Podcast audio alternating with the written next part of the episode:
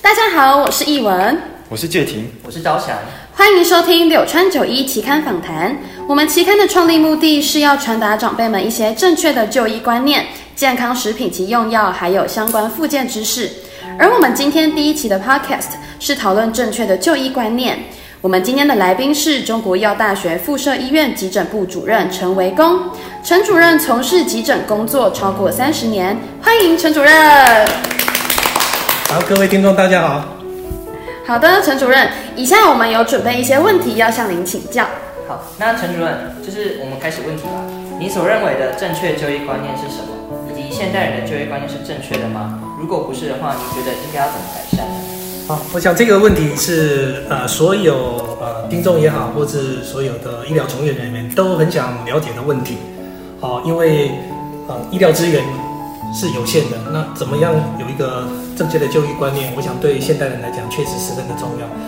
不过正因为这个呃医疗是一个非常专业的学科跟，跟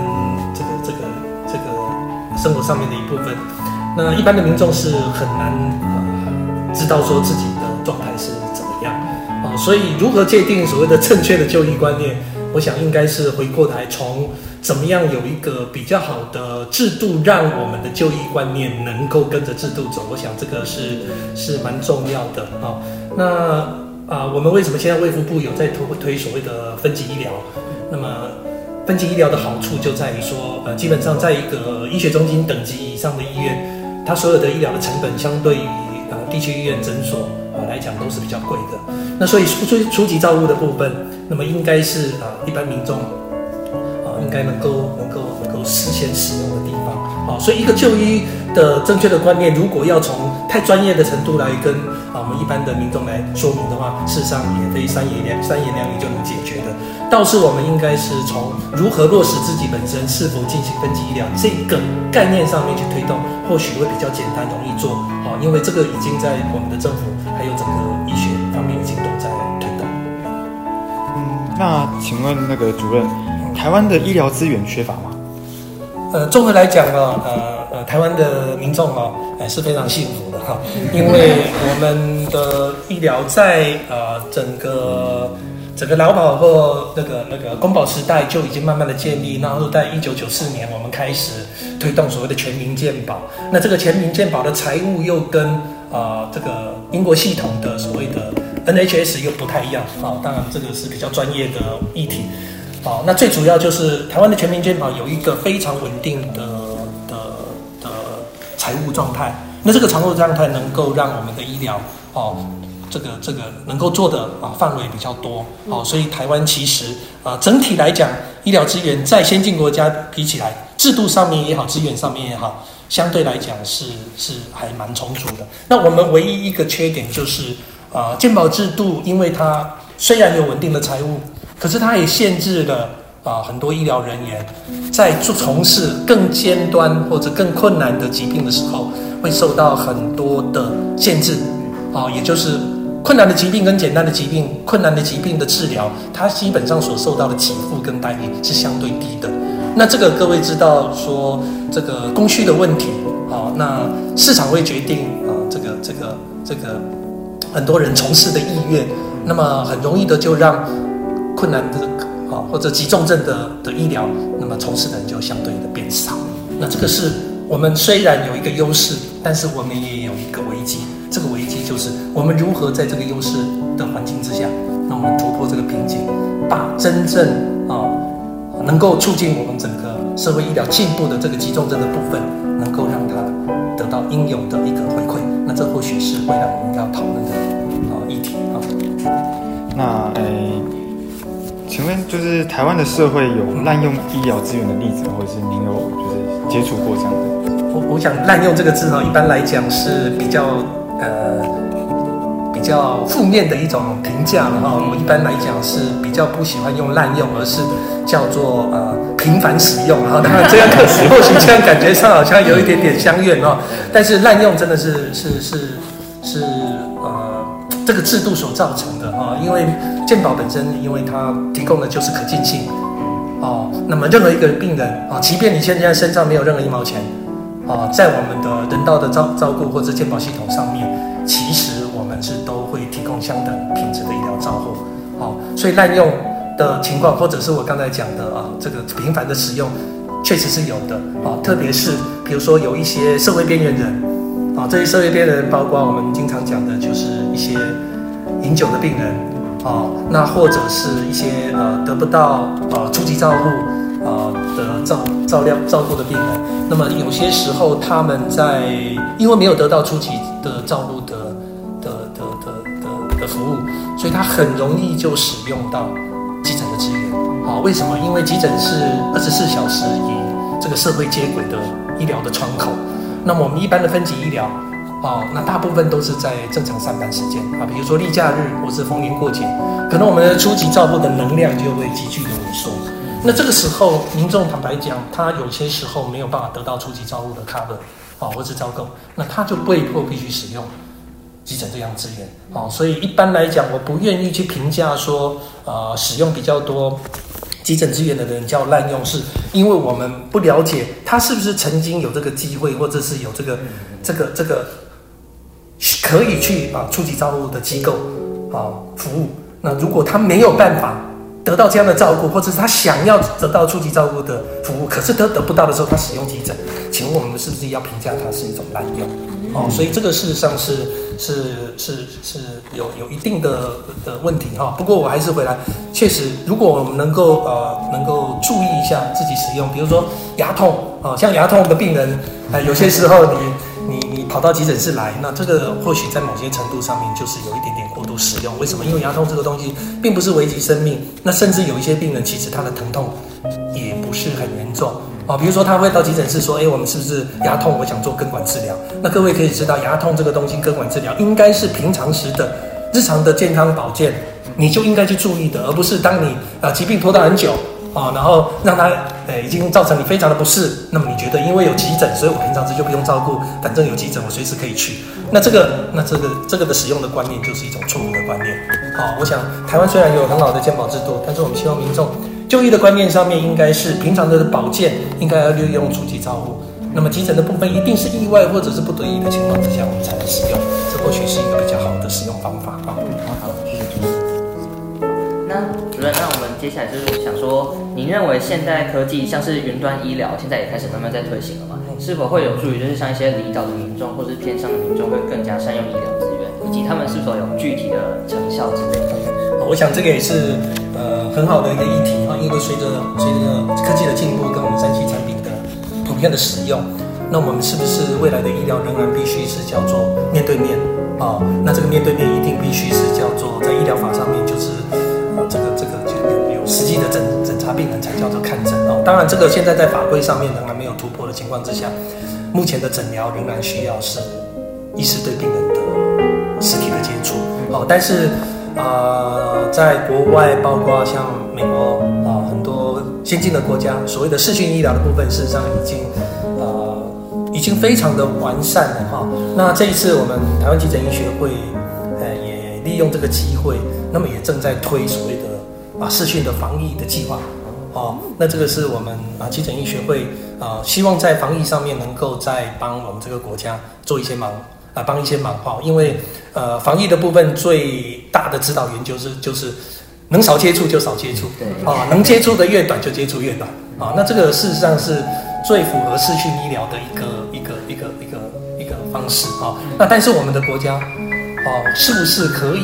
啊，在这方面急起直追？那有待于我们的政府单位啊，他们有这个睿智啊。那事实上，台湾的医疗啊，为什么要推动这个视讯医疗？基本上台湾是一个岛，哦，那么这个这个这个这个岛，基本上它的医疗的人才的培育，啊，跟它的医疗资源，事实上在我看来，事实上已经是非常的饱和。那我们如何如何利用这个视讯医疗的部分，让我们的台湾的医疗能够走出去？那这个是有非常大的利基，哦，那事实上我们包括我个人也有在从事这方面的的的研究，或者从事这方面的实务上面的应用。哦，那其实目的就是希望我们台湾的医疗，哦，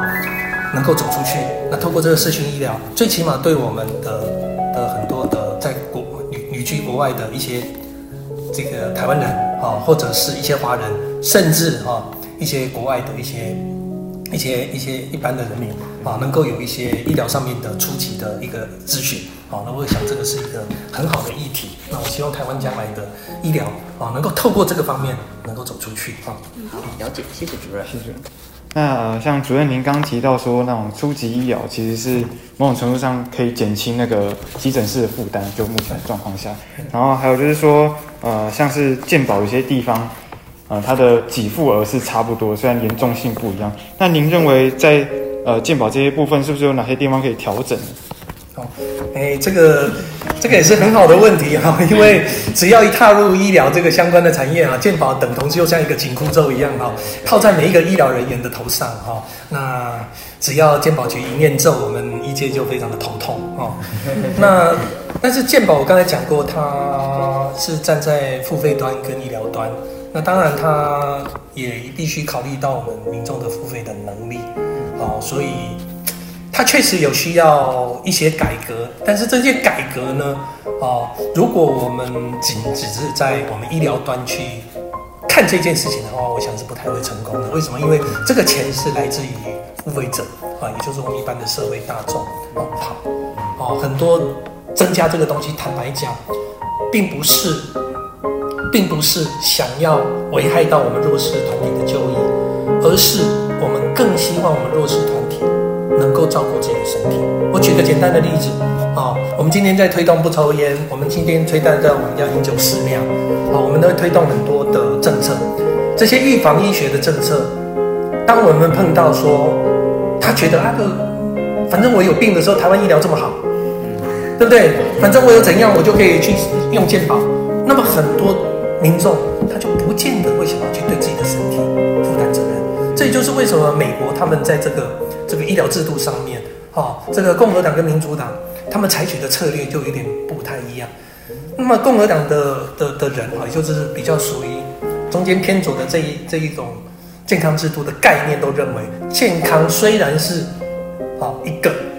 人权，国家应该需要去保护它，可是这个人权也必须自己去维护。当你不照顾自己的健康，却要其他的人共同来维护你的健康。这个在观念上是不对的，哦，也就是说，我们抽烟者是不是应该对抽烟付出一定的代价？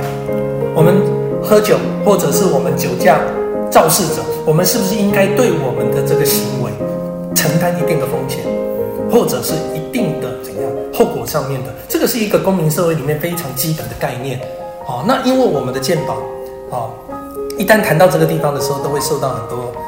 啊，我们立法委员呐、啊，或什么民意代表之间的压力，所以让我们的很多的官员都没有办法把这种观念灌输给我们民众。嗯，哦，那我我个人认为，当然这个又又回到我刚才讲的，这本来就是一个天平的两端。那一个进步的社会跟跟一个成熟的社会，其实我们仍然应该要朝这个方向去做，就是我们应该让我们的民众适度的承担自己不照顾自己健康所产生的后果。这才能够让我们的健保永续发展。哦，所以我常常讲，我们的呃保险系统，各位知道都是最早发诞生于这个这个德国。哦，德国的保险系统为什么它一直都是非常的稳健？哦，他们是理性的探讨所有的医疗资源的使用。嗯，他会不断的去教育我们的民众，过度的使用这个资源，或者我们没有照顾自己的身体，基本上这件事情是一种。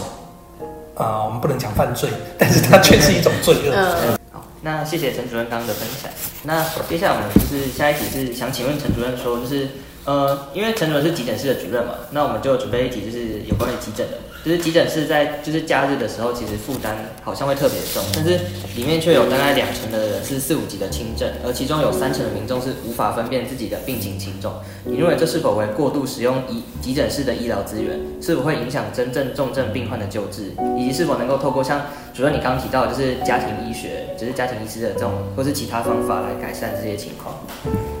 很好，已经我们已经有一个共识，我们不再用滥用啊，不再用滥用这个名称哈。OK，所以这个议题非常的好。我们急诊医学的精神是什么？我们急诊医学的精神，全世界公认大家认同的就是，任何人、任何时间、任何地点，当有医疗需求的时候，都能够得到应有的照顾。嗯，这是我们急诊医学的精神。这也就是为什么急诊它必须二十四小时设立。因为我们没有办法理解啊人的疾病会发生在什么时刻，所以相同的假日夜间啊这些病人发作的时候，急性病发作的时候，那么来到急诊，那么他就是有这个需求，那么基本上啊就是应该给予他救治。那么我常跟我们的急诊的医师讲，很多时候就是因为病人他不是专业。所以，同样一个头痛，到底我这个头痛有没有可能是出血？有没有可能是脑膜炎？有没有可能这个这个这个是中风，或者是只是一般的头痛？请问没有经过医疗的诊视，请问谁晓得？同样一个血压一百八十，啊，一个高血压的病人，晚上看完连续剧，十点准备睡觉的时候，一量血压两百，请问他该怎么办？他是不是应该休息一下？再量，对，三十分钟之后他再量一次，发现还是一百八，请问他该不该救你？有没有人能够预测这个一百八在未来的一个钟头之后是不是能够降到一百四，或者在一个钟头之后它飙到两百，甚至突然间就昏迷？所以因为人没有办法对自己的生活的生理上的变化、身体的变化能够产生十足的把握，即便我们自己医师。我们拥有了专业知识，我们在急诊室也看到很多医师，其实他延迟就医，为什么？因为他觉得啊，这个看起来也没怎样，可是等到他来的时候，都已经非常严重。那可想而知，哦，医疗疾病这个东西是非常复杂，症状的表现有重有轻，我们没有办法怎样，透过一个轻症就认定它是一个轻病，我们没有办法知道一个重症的病人。一定是用重重哎重病的病人一定用重症来表现，哦，像胸痛的病人，为什么很多人我们经常在报章杂志上很多人去运动，然后突然间就猝死死掉，哦，那因为他没有办法预测这个突发的状况，哦，所以回过头来，我通常来讲，虽然事后我们知道，哦，经过医师诊断之后，哦，我们发现你将近十到十五 percent 的病人结果是轻病，嗯，可是我仍然。不会去否定这些病人在医疗需求的时候，那么他跑急诊来就医，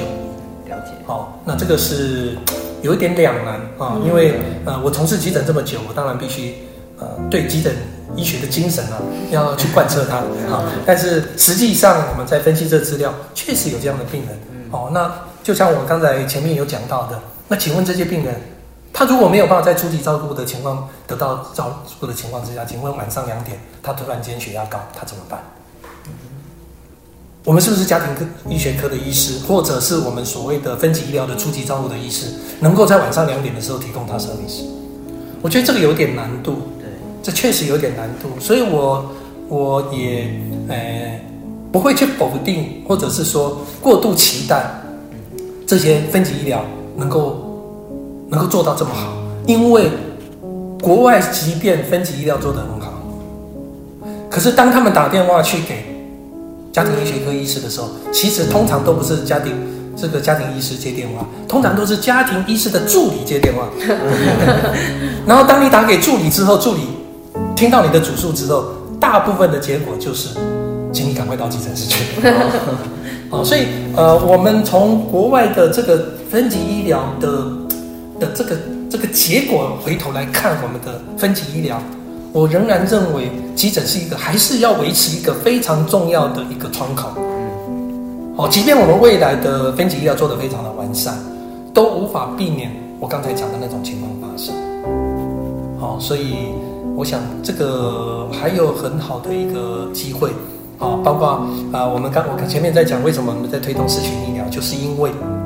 急诊医师的工作的特色就二十四小时了，哦，所以视讯医疗的话就可以提供二十四小时服务，哦，所以事实上我们，呃，我现在也在组织这样子的团队，啊，专门在处理这样的，希望将来能够提供这样的服务给我们的民众，啊，就是那个二十四小时的那个线上急诊，啊，对我我我我事实上有设立这样子的一个组织哈，来解决，那其实呃未来都是一个地球村嘛，啊，那么地球转一圈就二十四小时嘛，啊，急诊医师刚好二十四小时。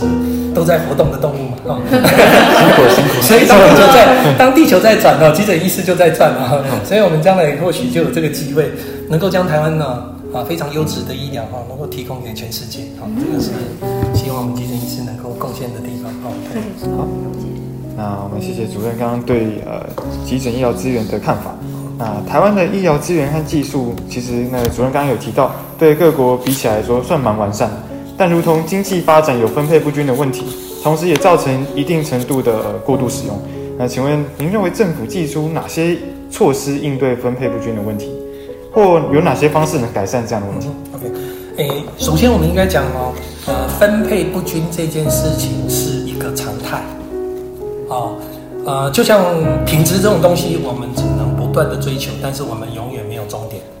也就是说，分配不均这个东西，我们是努力的去达成，但是我们永远没办法解决，即便在最先进的国家，哦，分配不均这一件事情永远都存在。而且分配不均不是只有医疗资源，我们的生活资源的分配不均，包括我们的教育资源，包括我们一般的哦这个这个这个日常活动的这些资源，基本上都有所谓不均的问题。所以，我们真正要解决的不不是把这些不均变成都均，而是我们如何在不均的过程当中找到一个比较可以降低因不均而产生的伤害。那么，以医疗来讲的话，我们的不均就是所谓的网络系统。我们如何建立一个完善的转诊的网络系统，来解决偏远离岛地区哦，这些东西是非常重要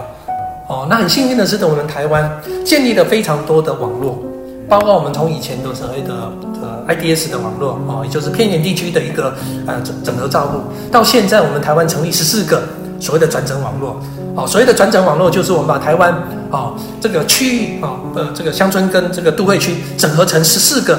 转诊的网络，那么提供啊这些网络的医院啊彼此之间有一个比较好的所谓的转诊的系统，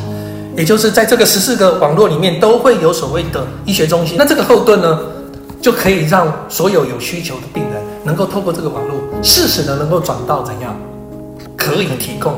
最终照顾的这些医院，我想这个是啊、政府目前做的相当好的地方。那在这个地方，我们急诊呃的医学会还有我们的急诊医师也投入非常的多，来架构这样子的网络，包括我们几个重症，像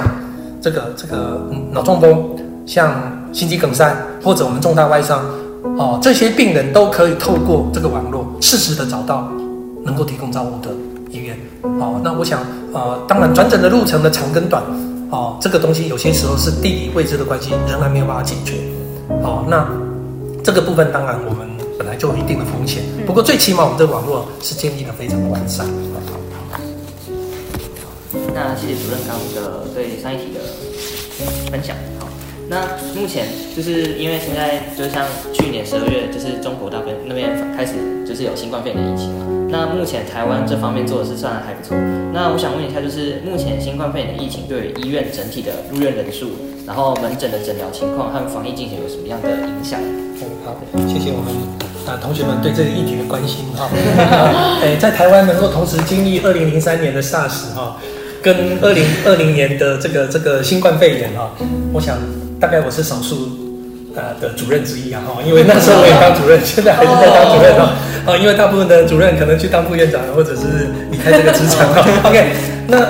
从这两次的经验里面，呃，很幸运的是说，我们台湾呃在二零零三年的时候，我们充分的了解到，呃，当我们一个邻近的国家，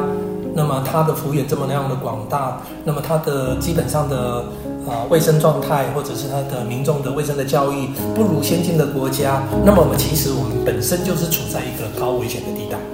啊，就像日本人他处在一个地震带，他的民众必须有这个危机意识一样。那我们台湾基本上除了在地震以外，我们又面临的另外一个就是我们处在一个啊呃容易爆发疫情的一个国家的旁边，所以在很早期的时候，其实我们就对自己的处境。所以在二零零三年之后就已经有很多的部署，啊，包括一个警讯系统，以及当我们出现的时候，我们怎么样去运作。哦，所以这次的疫情，其实我们就以我们急诊的医师来讲，因为我们急诊医师都非常的警觉。为什么？因为，呃，成为一个急诊医师啊，本来就是对很多事情啊，你说他过度反应也好，你跟他讲说他非常仔细也好，哦，那其实他只要有一些风吹草动。他都非常的警觉，为什么？因为我们急诊未知的情况之下，经常第一个冲击到的都是在急诊。嗯，很多病人发烧，他从国外回来之后发烧，哦，我们怎么知道他从哪个国家回来？哦，虽然我们在二零零三年之后，我们就已经急诊医师就已经，或者是我们急诊的医护人员都非常了解所谓的旅游史啊，可是当这个疫情还不是非常明朗的时候，其实有些时候这旅游史也不代表了很多的意义。嗯，哦，那可是我们这次基本上急诊医师表现的非常的好，就是呃大家都。非常的警觉啊，说难听一点也就很怕死啊，因为怕疫情爆发啊，所以大家啊很早就超前部署，所以很早我们的医师就开始自己自动的自我防卫啊，就开始戴口罩啦，开始在询问我，哎，这个疫情怎么样啊？哈，那我们很早就开始跟我们的防疫系统接触，哦，适时的告诉我们医师该防卫到什么程度，哦，所以呃，整个防疫的到目前为止收发，哦，到目前为止看起来啊，算是台湾。呃，基本上做的还算不错，也受到国际的肯定，这我想是大家努力的结果。但是，急诊医师在这个上面绝对功不可没。好，那病人减少这是必然的，哦，因为呃，我们也不希望病人啊、过度集中到医院来，哦，所以这个时候啊、一些啊轻症的病人啊、那么反而会减少，我觉得也是一件好事。为什么？医院在这个阶段，我们把全心全意用在防疫身上，那么过多的病人其实会消耗到很多的。医疗的人力，哦，以前的发烧可以大摇大摆的进到医院来，我们可能医师也只要戴个口罩可以解决。可是现在可能你一个发烧，所有的人的所有的神经都是充满紧绷，我们要准备的防护可能更多，这会造成我们的负担非常非常重，哦，所以很幸很很很庆幸我们的民众也都能辛苦，啊，所以病人下降，啊，我觉得是要感谢我们的民众，哦，把医院当成一个。呃，不是很好的地方。希望未来哈，哎，仍然把医院当成不是应该随便来的地方哈。我想这样子或许对医疗整个的健全的发展会是一件好事。嗯，谢谢主任。谢谢主任。那目前医护人员的压力、工作受到疫情方面，觉得有什么样的影响？好，我想那个工作上面呢，最主要就是压力。啊，这个整个疫情其实。在整个发展过程中，从一月底一月十二月底，其实我们就已经在在我们医师的急诊医师的群组上面，其实我们就已经得到这个湖北省的这个卫计委所发出的这个函件。其实我们很早就有就在网络上已经传了，就像各位最近在看的 PPT 上面啊，其实这个这个有文件在我们的的网络上面，我们的群组上面很早就提到了。好，那最主要的就是一种压力。啊，包括对个人的压力也好，对家庭的压力也好，对照顾我们民众的压力也好，啊，因为各位可以想象，我举个例子哈，各位可以想象得到，一个肺炎的病人当喘的时候，呼吸急性衰竭的时候来到急诊室，各位可以想象，在这个时候我们要做气管插管，是一个多么大的危险。哦，因为大家知道，呃，类似像冠状病毒这种都是飞沫传染。嗯。那飞沫传染经过咳嗽，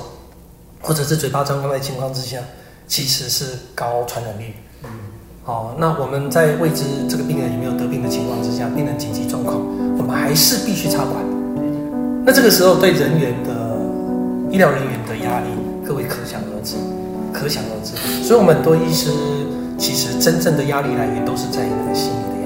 虽然台湾确诊的个案收发到目前为止来讲，还能够压低到四百件以下，哦，可是，哦，这四百件在要。混杂在两千三百万的人口里面，我们如何区别？我们根本没有办法区别。哦，所以对我们来讲，每一个病人来到我们面前，都非常的危险。哦，特别是这个这个病毒，当大大家了解初期的时候，对他了解不是非常明确的时候，所谓的无症状传染，好，或者是在没有发烧之前就去传染力，这个都会造成很大的防疫上面的很大的所谓的破口。那当然，医疗人员的压力就更大。哦。那所幸到目前为止，哦，应该是都算蛮幸运的哦。这个要，呃，感谢这个老天爷啊，眷恋台湾。OK。也差不多进入尾声了。先感谢陈维公主任今天特地空出时间来接受我们的访谈。那请问陈主任有什么话想要给听众吗？哦，我想这个很感谢啊，同学们邀请我来上这个节目哈。那。呃，从事急诊那么久哈，如果说要对民众有什么呼吁的话，其实我是希望哈，应该来讲还是多注意自己的身体的健康状态啊，因为每到季节变化啦啊，很多记者都会问我说：“哎，陈主任有没有什么要叮咛我们的民众啊？”啊，其实我也都是提醒一些老人家啦，有一些慢性病的疾病的患者啊，哈，请注意自己的身体状况的保养啊。为什么？因为很多时候这些日常的保养或者是按时的服药，如果你没有照正常规则，在服药的时候，其实一旦发作的时候，都会造成呃自己很大的身体上的损失。啊，虽然台湾拥有一个非常啊顶尖的医疗的人员非常完善的这个医疗系统，啊，可是这不表示啊我们啊都到医院来是无所谓的啊。为什么？因为受伤的、伤害的都是各位啊，都是病人，不是我们医师。我们医师啊学有专精啊。本来就是要运用在治疗疾病身上，所以医师本来就有责任照顾病人。可是我们不希望的是，哦，你可以预防，或是你可以降低残疾的这种，哦，因为你自身的保养不够好，哦而产生。那这个受伤害的不是医师哦，这受伤害是个人，你们自己。哦，所以我们希望我们所有的听众，哦，平常时特别是老人家，哦。啊，能够多注意自己的呃身体的状态，哦，能够及早发现，那或许可以啊保护你自己，啊，也让我们急诊医师能够稍微轻松一点，啊，能够利用多一点时间来照顾真正需要照顾的病人。嗯，好，好的。那再次感谢陈主任今天莅临我们的访谈。听众对于急诊医疗有兴趣的，也可以详阅陈主任的著作《救回来才叫人生：急诊医师与死神判搏近三十年的行医手札》。那手医手机前的听众们，对于今天的主题——建立正确就医观念和善用医疗资源，有没有更深刻的了解呢？柳川九一期刊访谈，我们下次见喽，拜拜，谢谢大家。